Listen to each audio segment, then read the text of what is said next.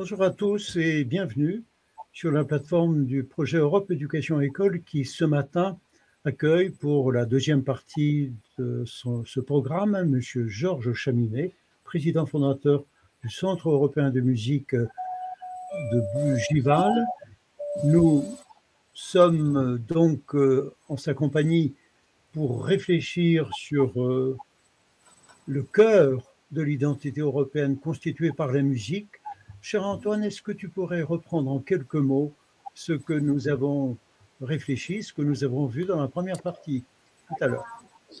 Euh, Oui, quelques mots et puis, euh, et puis quelques questions aussi. Euh, si effectivement la musique, la musique est une architecture presque mathématique, presque chimique et presque physique, et Pythagore, et Pythagore peut-être en est le paradigme, c'est vrai que l'Europe euh, a été, euh, de ce point de vue-là, une sorte de creuset presque alchimique à recueillir toutes les musiques du monde et de faire, et de, faire de la musique une unité dans la diversité ou une, une sorte de différentiel unique aussi.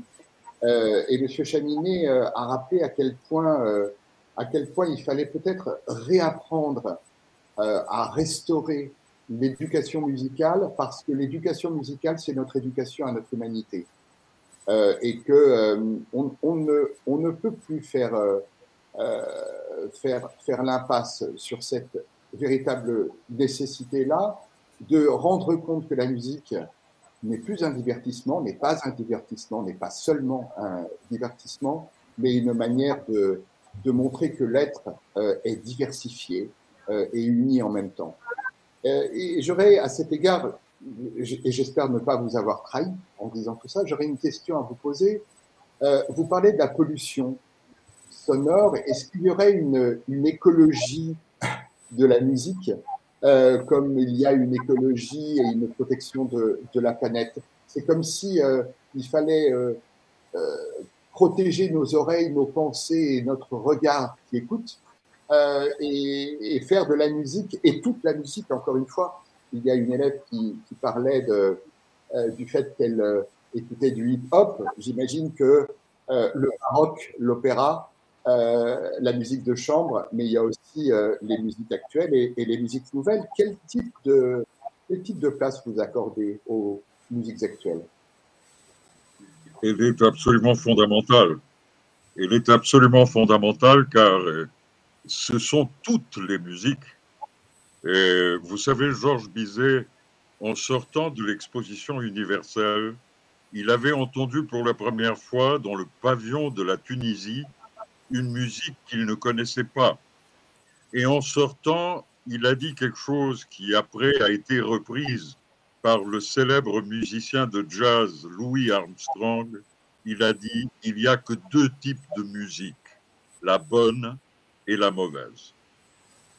Donc, euh, on essaye naturellement de faire que des bonnes musiques au pluriel. Et naturellement, euh, dans notre perspective programmatique, le Centre européen de musique donnera une place toute particulière à tout type de musique, même le rap, de telle sorte qu'aujourd'hui, on est en train d'établir un partenariat avec des célèbre rappeur sur ce que le rap veut dire. La plupart des gens entendent le mot rap, mais ne savent pas ce qu'il y a derrière. C'est en anglais rhythm and poetry, rythme et poésie. Et dans l'histoire de la musique, il s'agit souvent de cela, de travailler sur cette alchimie entre la musique et la poésie. Le récitatif dans les opéras est là pour le prouver. Naturellement, le Sprechgesang, le chant parlé du début du XXe siècle, est là pour le prouver. Et quand je parle avec mes amis rappeurs, ils sont impressionnés parce qu'ils se disent Ah, mais finalement, ça existe depuis toujours. Ah oui, la prosodie existe, l'art de la déclamation existe depuis toujours et profondément lié naturellement à l'art musical. Donc, vous voyez, les ponts sont évidents. il faut simplement les construire. Donc il ne faut pas hiérarchiser en disant que simplement la musique classique, car la musique classique, et vous venez de l'entendre, elle est redevable de musique populaire. La musique populaire a été toujours une source fondamentale de la musique classique, et notamment les tziganes. L'importance de la musique tzigane dans la musique romantique, par exemple, européenne, est évidente. Franz Liszt, Johannes Brahms, ils vont puiser dans la musique tzigane. Mozart le fera aussi, Beethoven le fera aussi, Schubert le fera aussi, Ravel le fera aussi, Bizet le fera aussi. Donc, euh, ces marcheurs devant l'éternel, qui étaient les Roms, qui étaient les Tziganes, sont, je dirais même, l'emblème de ce mélange continu. Car les Tziganes, quand ils se sédentarisent, ils vont influencer la musique des sites, mais ils vont aussi être influencés par la musique autochtone, si j'ose dire. Donc c'est ça, encore une fois, la musique, c'est établir des ponts continuellement. C'est le cœur de l'Europe. Et ce n'est pas par hasard que dans le système sanguin, nous avons les artères, et les artères, il y a ART, art.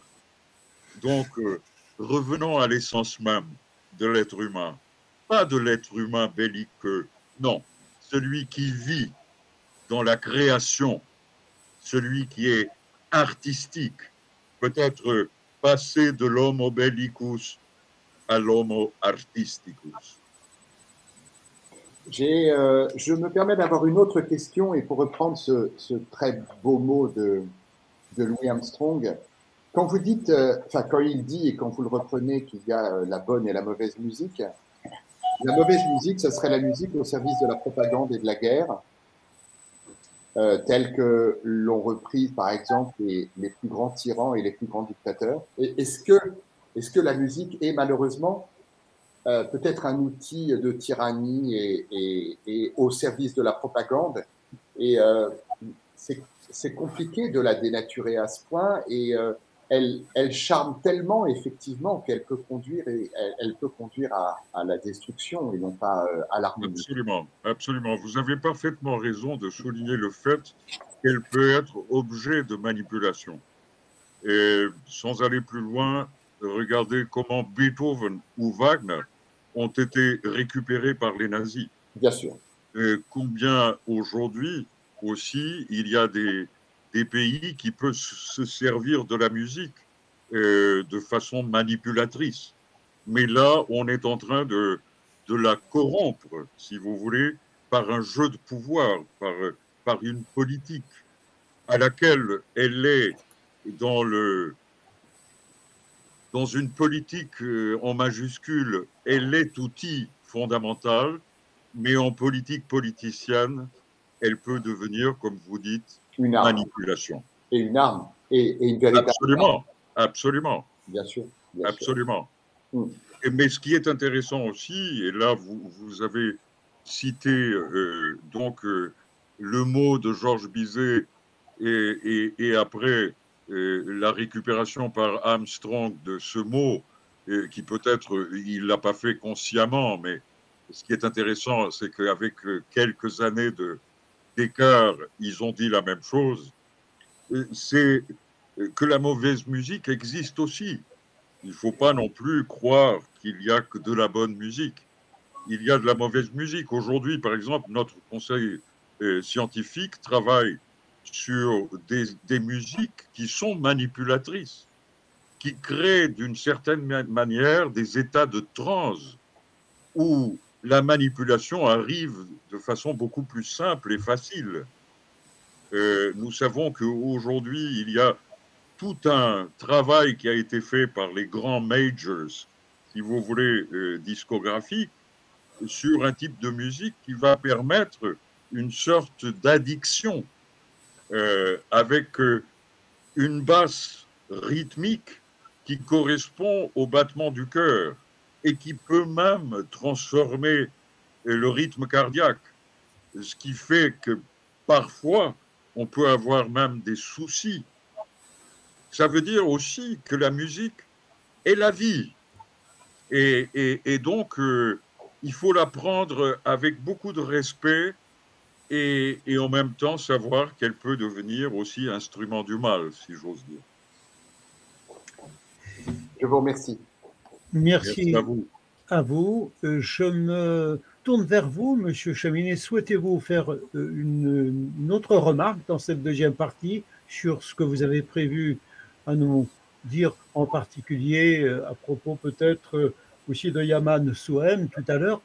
Et il y aura des questions. Souhaitez-vous prendre des questions maintenant ou après votre... C'est comme vous voulez. Je, peux, je, préfère, si cela ne vous dérange pas, enchaîner et me tourner vers euh, le lycée Jean Rostand. Euh, est-ce que Benjamin souhaite poser sa deuxième ou voire euh, une troisième question? Je les ai vus. Il y a un élève qui s'approche. La parole est à vous. On vous écoute. Vous pouvez enlever votre masque devant le micro. J'avais une question. Est-ce que. comment? Vous m'entendez ou pas? Très bien. Oui, absolument. Est-ce qu'une musique de combat, genre une musique pour faire la guerre, c'est forcément mauvais? Par exemple, on a la Marseillaise. Est-ce que c'est une musique qui serait mauvaise du coup? Non, non, non. Encore une fois, tout dépend de l'utilisation de ces musiques, n'est-ce pas? Et Il y a des musiques militaires, bien évidemment, ça fait partie de notre histoire. Il ne faut pas non plus se cacher devant ce que l'humanité a pu, faire de pire. Mais malheureusement, la musique, ce n'est pas que cela, ou plutôt heureusement, elle n'est pas que cela. Et, c'est dans ce sens-là que le Centre européen de musique et moi-même, par mon expérience professionnelle, mais également par, par tout ce que j'ai pu étudier et réfléchir, je suis sûr que la musique peut être un outil un outil de paix, un lien de paix. Et si vous voulez, je vous donne l'exemple d'un orchestre que j'ai créé à Tel Aviv entre musiciens israéliens, palestiniens et arabes. Au début, c'était terrible. Dès qu'il y avait une fausse note, c'était toujours la faute de l'autre. Mais petit à petit, la musique s'est introduite. Et quelques mois après, on était devenu une agence matrimoniale. Voilà. Donc c'est la preuve même que la musique est un instrument de paix. Et j'ai eu énormément d'expériences merveilleuses dans des camps palestiniens, dans des théâtres de guerre, parce que malheureusement le Moyen-Orient vit en guerre depuis fort longtemps. Donc euh, là, j'ai vu avec mes oreilles et mes, et mes yeux, j'ai entendu et j'ai vu combien la musique est un instrument de paix. Merci. Vous pouvez continuer à quand si vous avez une autre question. Profitez de l'antenne. Benjamin, si tu souhaites euh, intervenir. Alors moi, je, je, je pense à quelque chose qui m'a qui m'a frappé. Moi, j'ai fait mes études en Afrique et euh, nous, franchement, les instruments, euh, nous on faisait de la guitare, on faisait de la guitare et de la flûte. Et euh, euh certains instruments étaient pour nous quelque chose d'inaccessible. Par exemple, le piano. Et un jour, le prof a décidé d'amener son propre piano pour nous apprendre à jouer au piano. Et euh, pendant longtemps, on est resté dans cette idée que mais cette musique-là, euh, excusez-moi du terme, c'est une musique de blanc. C'est-à-dire qu'on ne on se sentait pas concerné. Et puis, en grandissant, j'ai appris beaucoup de choses parce que je me suis rendu compte de quelque chose, c'est que euh, en République, en, République euh, du Congo, c'est-à-dire à Brazzaville, il y a eu un prof qui a justement fondé un orchestre symphonique avec des enfants, avec des instruments. Il a tout fait pour avoir les instruments. Et du coup, je me suis rendu compte qu'en fait, ces instruments-là, on pouvait les jouer, mais c'est parce que on nous avait fait croire que bah, c'est quelque chose qui nous échappait, qu'il fallait qu'on s'occupe simplement de nos tam-tams. Et euh, voilà, c'était un peu cette idée-là. est-ce que, euh, ma question, donc, c'est de dire, est-ce que finalement, est-ce que la musique ne peut pas être aussi un moyen de décoloniser aussi les esprits? Bien évidemment, bien évidemment. Bravo, monsieur. Merci. Merci pour votre question. Surtout que, vous savez, là, je parle beaucoup du Moyen-Orient, mais je reviens car euh, nous avions créé cette fondation Music in Me, Music in Middle East, et qui avait euh, un financement surtout hollandais, néerlandais. Et, donc, euh, quand on avait établi les programmes musicaux, on, avait, on avait voulu qu'on arrive en disant que la musique européenne, la musique classique européenne, était la seule musique. Alors je leur ai dit, moi je ne ferai jamais cela. Il va falloir qu'on arrive en disant combien on est redevable à la musique du Moyen-Orient, à la musique arabe, à la musique juive, combien on est redevable, nous, Européens, de leur rapport culturel et civilisationnel. Et donc, euh, euh, c'est comme ça que nous avons établi des programmes de musique qui étaient fondamentalement ancré dans la musique arabe et dans la musique juive, avec les instruments correspondants. Et petit à petit, le pont s'est établi, parce que nous sommes arrivés avec le respect et la reconnaissance. Et après, nous avons eu des instrumentistes qui aujourd'hui sont en Europe, de violoncelle, de violon, parce qu'ils ont fait la démarche, mais c'était à, eux de la faire. Et alors, quant à l'Afrique, moi, j'ai eu la grande chance, pour le centenaire de la ville de Dakar, de chanter à la maison des esclaves de l'île de Gorée des chants d'esclaves, pas simplement des chants africains, mais également des chants sud-américains et nord-américains, qui font partie naturellement de pages d'histoire de souffrance, mais de pages remarquables et sublimes de l'histoire de la musique. Et ce jour-là, j'ai chanté avec des percussionnistes sénégalais. Et je garde un souvenir absolument merveilleux de ce moment magique dans cette horrible maison des esclaves mais d'une certaine manière, par la musique, on a essayé de la nettoyer de tous ces mauvais esprits. En tout cas, sachez que ce qui est important dans notre démarche, c'est celle du respect, parce que sans respect, il n'y a pas de dialogue. Merci beaucoup, Monsieur Chaminet. Est-ce que les élèves de Varna en particulier Nadia ou Gabriella, souhaiteraient prendre la parole maintenant? Si c'est le cas, Madame Dikova, vous nous le dites et on vous laisse l'antenne. Est-ce que vous souhaitez prendre la parole, Nadia? Plus tard. Un commentaire? Je pense que oui, Nadia pourrait juste nous partager son opinion. Elle n'a pas de questions, mais elle pourrait nous partager son opinion. Votre témoignage, allez-y. Oui, c'est ça. Je pense que la musique euh, pourrait être un lien fort entre les différentes euh, cultures européennes. Euh, et à la, musique, à la différence de l'histoire qui, d'après moi, a véritablement intéresse de moins en moins de gens, euh, parce que euh, surtout les jeunes ne trouvent pas la raison de savoir quelque chose déjà passé. Euh, indépendamment de l'époque de sa création, va toujours nous faire soit frissonner de joie ou nous faire provoquer des sentiments peut-être tristes parfois. Euh, même si on ne, comprend pas son contenu, euh, sa contenu, euh, excusez-moi, on a par exemple ayant beau provenu aux différents endroits du monde, en entendant une mélodie dont on pourrait danser, on va tous s'unir et, et rigoler. Absolument, merveilleux. Merci beaucoup. Vous venez de mettre l'accent sur quelque chose absolument fondamental c'est que la musique est émotion. la musique elle nous ouvre les portes.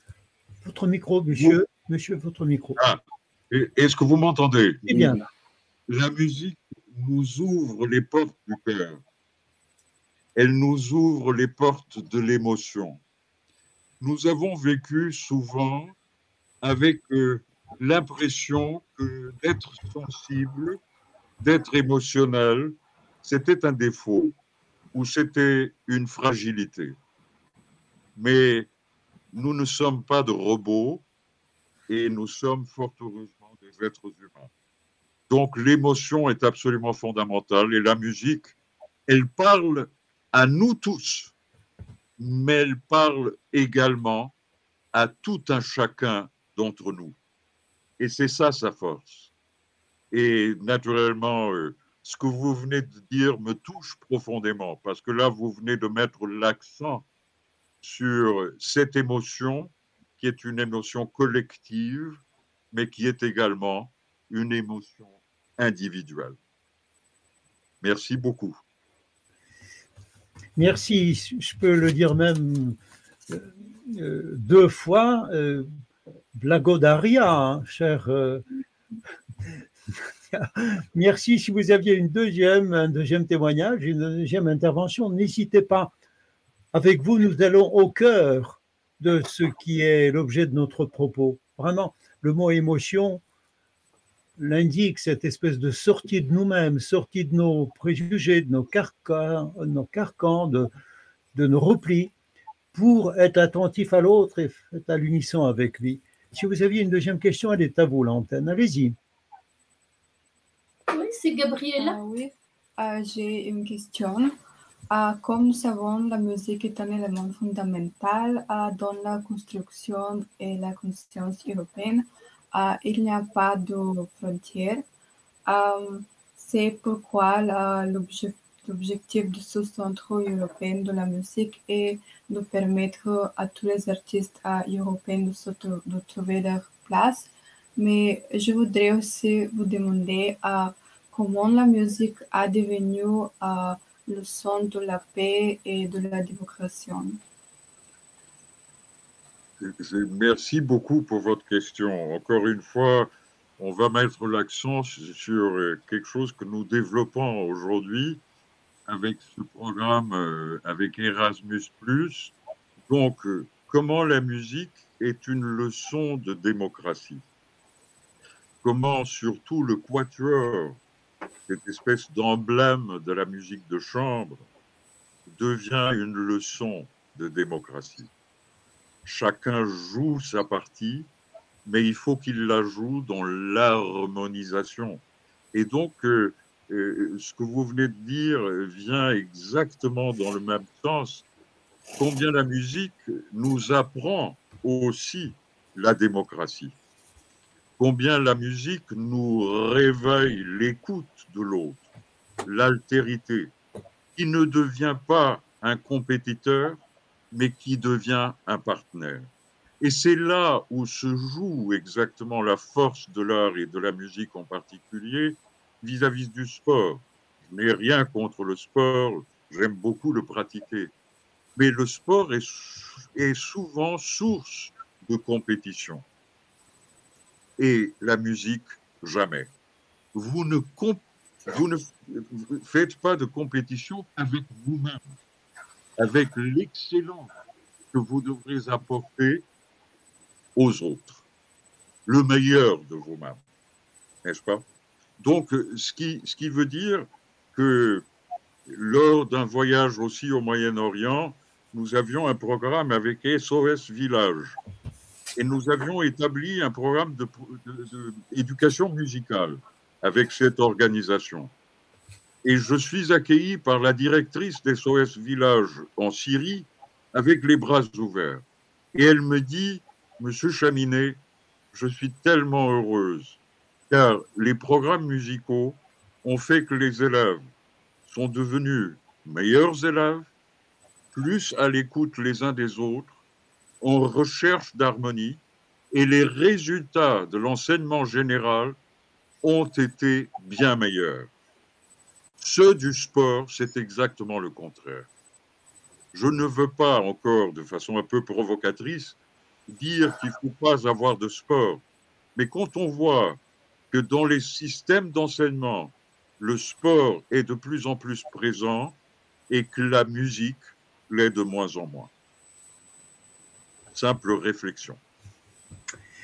Merci, merci beaucoup. Peut-être, euh, je ne sais pas s'il y a encore euh, euh, le temps pour d'autres questions. J'aurais bien aimé qu'on écoute, puisque vous nous invitez à nous écouter pour entendre la musique, que l'on écoute peut-être cet extrait magnifique que nous avons alors, euh, avant, permettez-moi, Monsieur Michalewski, euh, de faire une toute petite introduction à cette vidéo qu'on va entendre.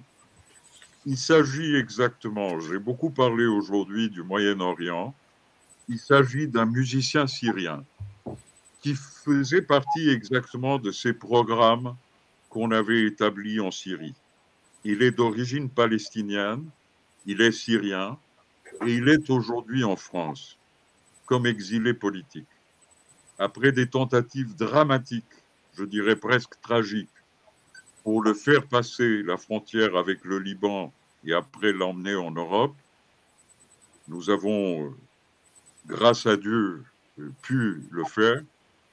Mais je voulais simplement vous dire que ce musicien aujourd'hui est en Europe, est en France, grâce à notre travail et surtout à son courage, et qui fait partie de ces musiciens syriens qui aujourd'hui établissent en Europe des ponts, des ponts musicaux, des ponts culturels avec euh, nos musiciens européens. Donc, euh, Yaman Souhem, c'est son nom, il va donner là une version, encore une fois, de l'hymne européen de l'Ode à la joie de Beethoven au canon. Canon qui est un instrument typique de la musique arabe.